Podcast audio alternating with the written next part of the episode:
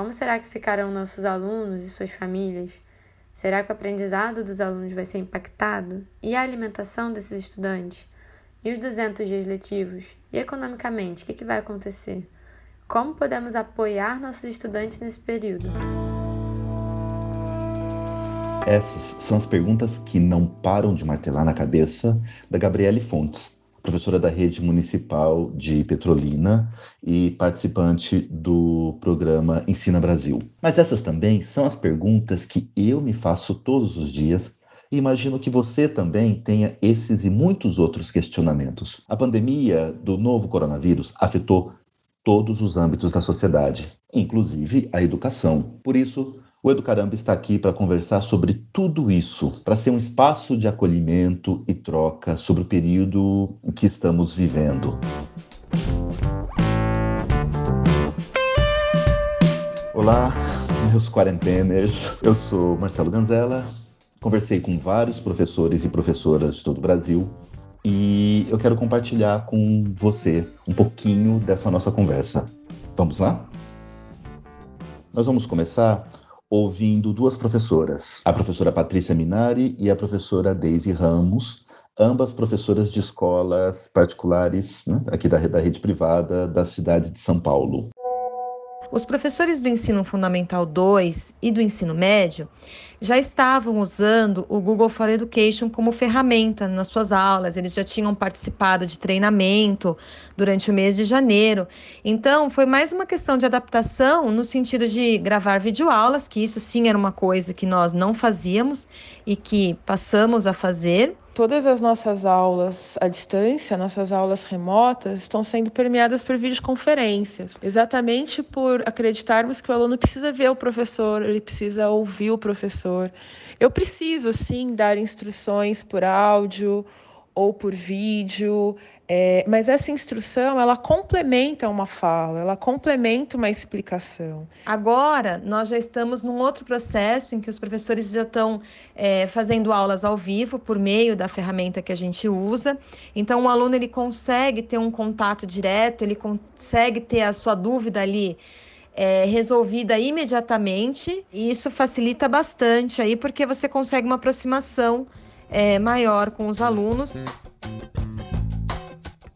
Vocês perceberam, né, que cada professor vai se adaptando à sua realidade, né? Isso, isso já faz parte da nossa profissão, né? Isso já faz parte do nosso fazer. O acesso à internet muitas vezes parece algo óbvio, mas nem sempre é. Esse momento que a gente está vivendo é, é, é um momento que escancara isso muito mais. O professor Fernando Bianco, ele desenvolve um pouco essa discussão. Fica meio que subentendido que todo mundo tem acesso a uma banda larga de qualidade e na verdade não tem. A gente não pode esquecer que essa questão de você ter acesso à internet é uma questão bastante sensível e delicada nas periferias.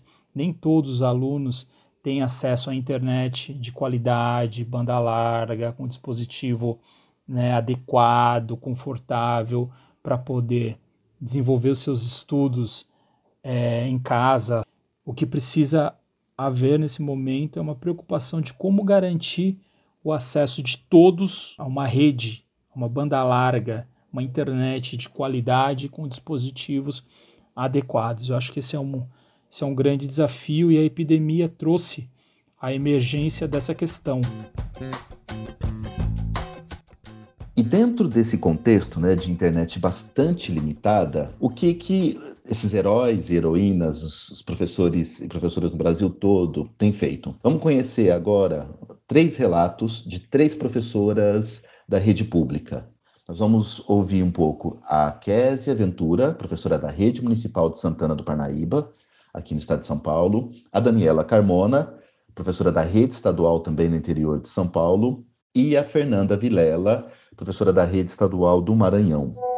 Realmente tem sido um desafio por conta que nós não estamos acostumados, nós ouvimos muito falar sobre as novas tecnologias, mas como todos sabemos que a teoria e a prática são coisas bem diferentes, né? A realidade dos nossos alunos é a seguinte, eles não têm computador em casa, eles não têm impressora. E a gente tem aí na nossa porta agora um desafio imenso, que é conseguir atingir todos os nossos alunos. Muitos deles não têm internet em casa ou não têm uma internet de qualidade em casa, então a gente ainda tem é, muitos problemas para resolver nesse sentido. Infelizmente, a gente não consegue atingir todos os pais né? Porque nem todos têm acesso, nem todos conseguem acessar o Google Drive, nem todos têm condições de ter o WhatsApp todos os dias funcionando. Então, se fosse fazer vídeo aula e tal,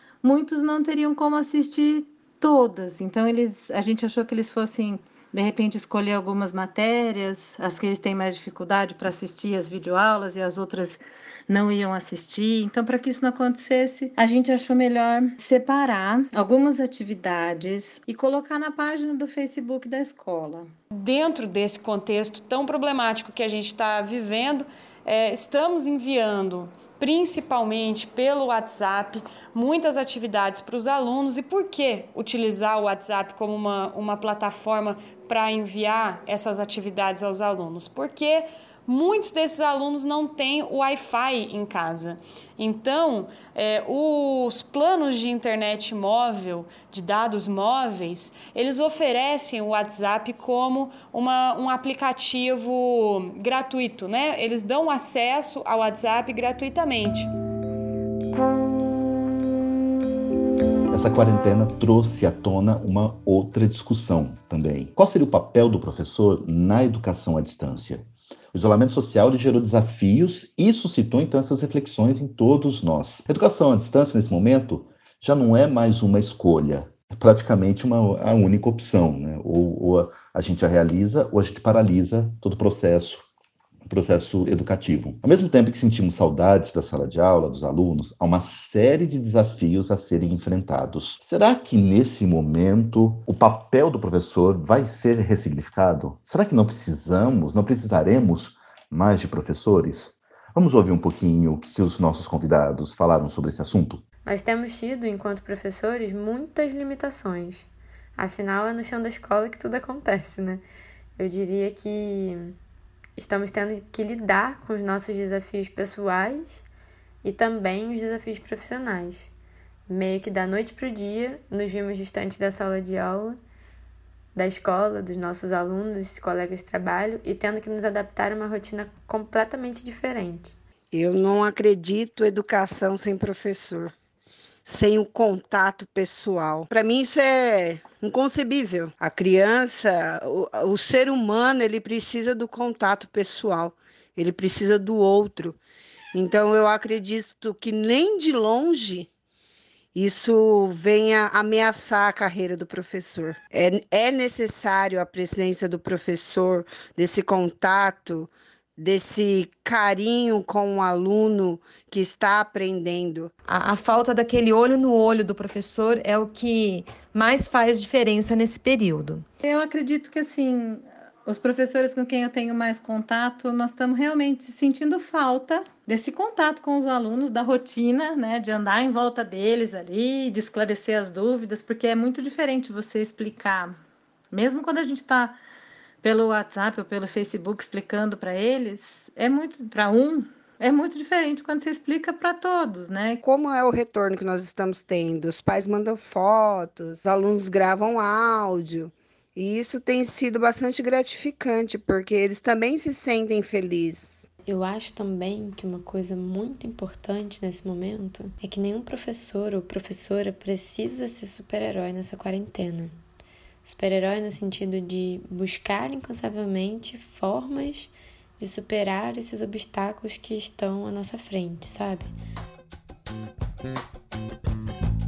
Tempos de crise também são tempos de sermos criativos. Né? Afinal de contas, isso é quase que inerente à nossa profissão. A professora Fernanda Vilela, junto com colegas, criou o Desafio Quarentena. Pega essa cola aí Eu criei, em parceria com uma professora que também é participante do programa Ensina Brasil, e agora nós temos um grupo maior de professores que estão contribuindo aí com outros conteúdos, um Instagram, um perfil no Instagram que se chama Desafio Quarentena. Esse Instagram surgiu como uma forma de motivar e apoiar os alunos nesse período de isolamento social e também como uma forma de contribuir para que o aluno desenvolva uma rotina em casa, uma rotina rotina de estudos e uma rotina pessoal também. Então, ele tem uma estrutura com um cabeçalho para que o aluno não se perca nos dias, acompanhado de uma frase de reflexão para deixar o aluno inspirado e motivado a fazer a atividade. Logo em seguida vem a atividade proposta.